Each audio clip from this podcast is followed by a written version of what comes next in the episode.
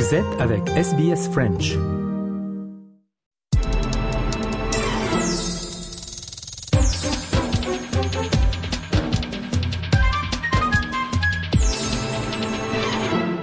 Mesdames et messieurs, bonjour. Nous sommes le 27 janvier. C'est la rétrospective du jour.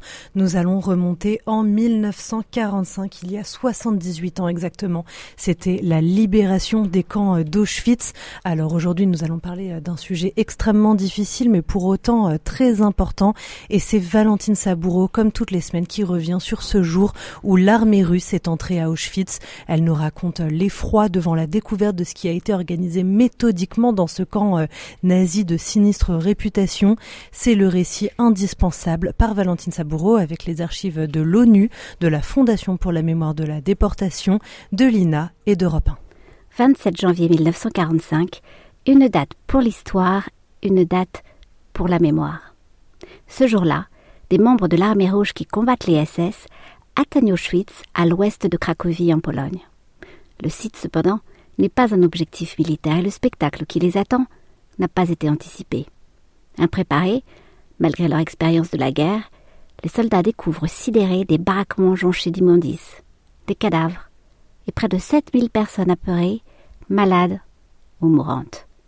Ils viennent d'entrer dans le plus grand camp de concentration et d'extermination nazie, et ils vont libérer les survivants. Mais de quoi parle-t-on exactement? L'historien, chercheur et spécialiste de la Shoah Tal Brutman expliqué pour Europe 1 en 2015. Auschwitz est un ensemble de camps, de concentration et en même temps d'un centre de mise à mort, un centre d'assassinat qui est créé essentiellement pour la réalisation de la solution finale, l'assassinat des Juifs en Europe. Auschwitz est donc un nom qui recouvre en réalité un vaste complexe composé de trois camps principaux et 47 camps secondaires s'étendant sur plusieurs dizaines de kilomètres carrés. En cinq ans, Environ 1,3 million de personnes y seront déportées, des juifs, des polonais, des tziganes, des résistants, des homosexuels. Les plus âgés, les femmes et les enfants, jugés inaptes au travail, sont tués et non référencés. Les autres sont condamnés à travailler dans des conditions effroyables, à peine nourris, brimés, torturés. C'est aussi là qu'officie le docteur Joseph Mengel, à l'origine d'expérimentations sur les prisonniers. Les chiffres évaluent aujourd'hui le nombre de morts à Auschwitz à environ 1,1 million de personnes, dont 90% de juifs. Rescapé, Benjamin Orenstein a témoigné des années plus tard pour l'ONU. J'ai souffert de la soif. Ça, c'est une, souffrance incroyable. On a mangé la neige ramassée sur le balastre pendant la marche de la mort. Parce que j'ai oublié de vous dire, que j'en ai fait sept camps en tout, et Auschwitz entre autres, et une prime, la marche de la mort. Voilà. J'ai survécu à tout ça, avec de la chance. Mais la souffrance la plus totale, qui dans le temps elle peut durer quelques secondes, laisse des traces à tout jamais, c'est la peur. Le 27 janvier 1945, que savait-on de cet endroit? Les historiens, appuyés par l'ouverture d'archives de l'époque, ont montré que Britanniques et Américains étaient au courant d'exécutions massives de communistes et de juifs dès l'automne 41 grâce au décryptage de messages secrets. Le Congrès juif mondial de 1942 à Londres fait état de persécutions. Le gouvernement polonais en exil évoque aussi les camps d'Auschwitz. En 1943, Samuel Zigalbaum, représentant du mouvement socialiste juif, se suicide même au gaz à Londres pour alerter le monde.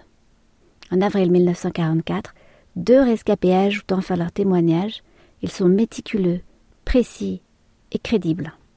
Cette concordance d'éléments n'a pas d'effet immédiat d'un point de vue militaire. Le camp n'est pas bombardé et les voies de transportation ne sont pas gênées.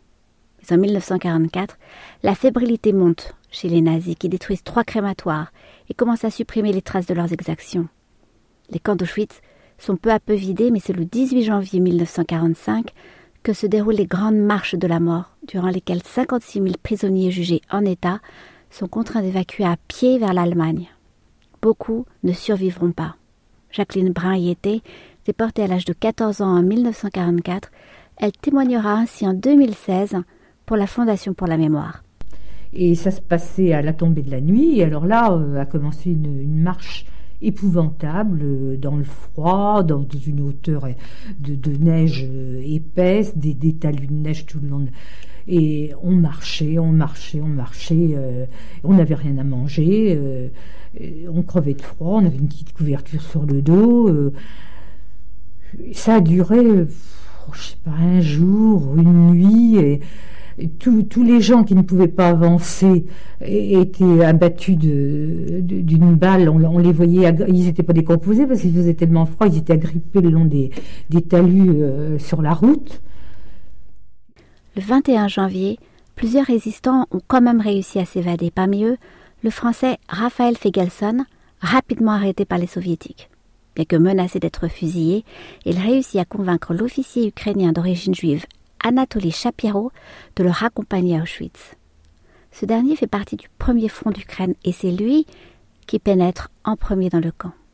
Soixante ans plus tard, il reviendra sur sa rencontre avec les survivants. Nous leur avons dit que nous étions l'armée rouge et que nous étions venus les libérer. Ils ont commencé à toucher nos uniformes comme s'ils ne nous croyaient pas. Nous les avons lavés, habillés, et nous avons commencé à les alimenter. Et de fait, peu d'entre eux sont à cet instant, en mesure de parler ou de bouger. Dans les baraques, de nombreuses preuves ont été détruites. Pas toutes. Il reste des vêtements, des dents, des cheveux, des amas de graisse humaine. En parallèle des soins prodigués, les combats continuent contre les SS venus nettoyer les lieux. La guerre, en effet, n'est pas finie. En Europe, elle ne prendra fin que quatre mois plus tard, le 8 mai 1945. Parmi les rescapés, Certains accéderont plus tard à la notoriété, telle la femme politique française Simone Veil ou l'écrivain italien Primo Levi qui était à Auschwitz le jour de sa libération. Tous deux témoigneront jusqu'à la fin de leur vie. Privés de notre identité, dès notre arrivée, à travers le numéro encore tatoué sur nos bras, nous n'étions plus que des stucs, comme disaient nos gardiens, c'est-à-dire des morceaux. Nous, les derniers survivants, mes camarades, nous, nous avons le droit et même le devoir de vous mettre en garde et de vous demander que le plus jamais ça de nos camarades devienne réalité.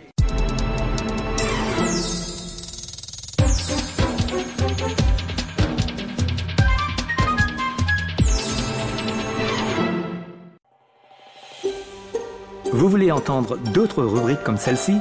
Écoutez-les sur Apple Podcasts, Google Podcasts, Spotify ou n'importe où où vous obtenez vos podcasts.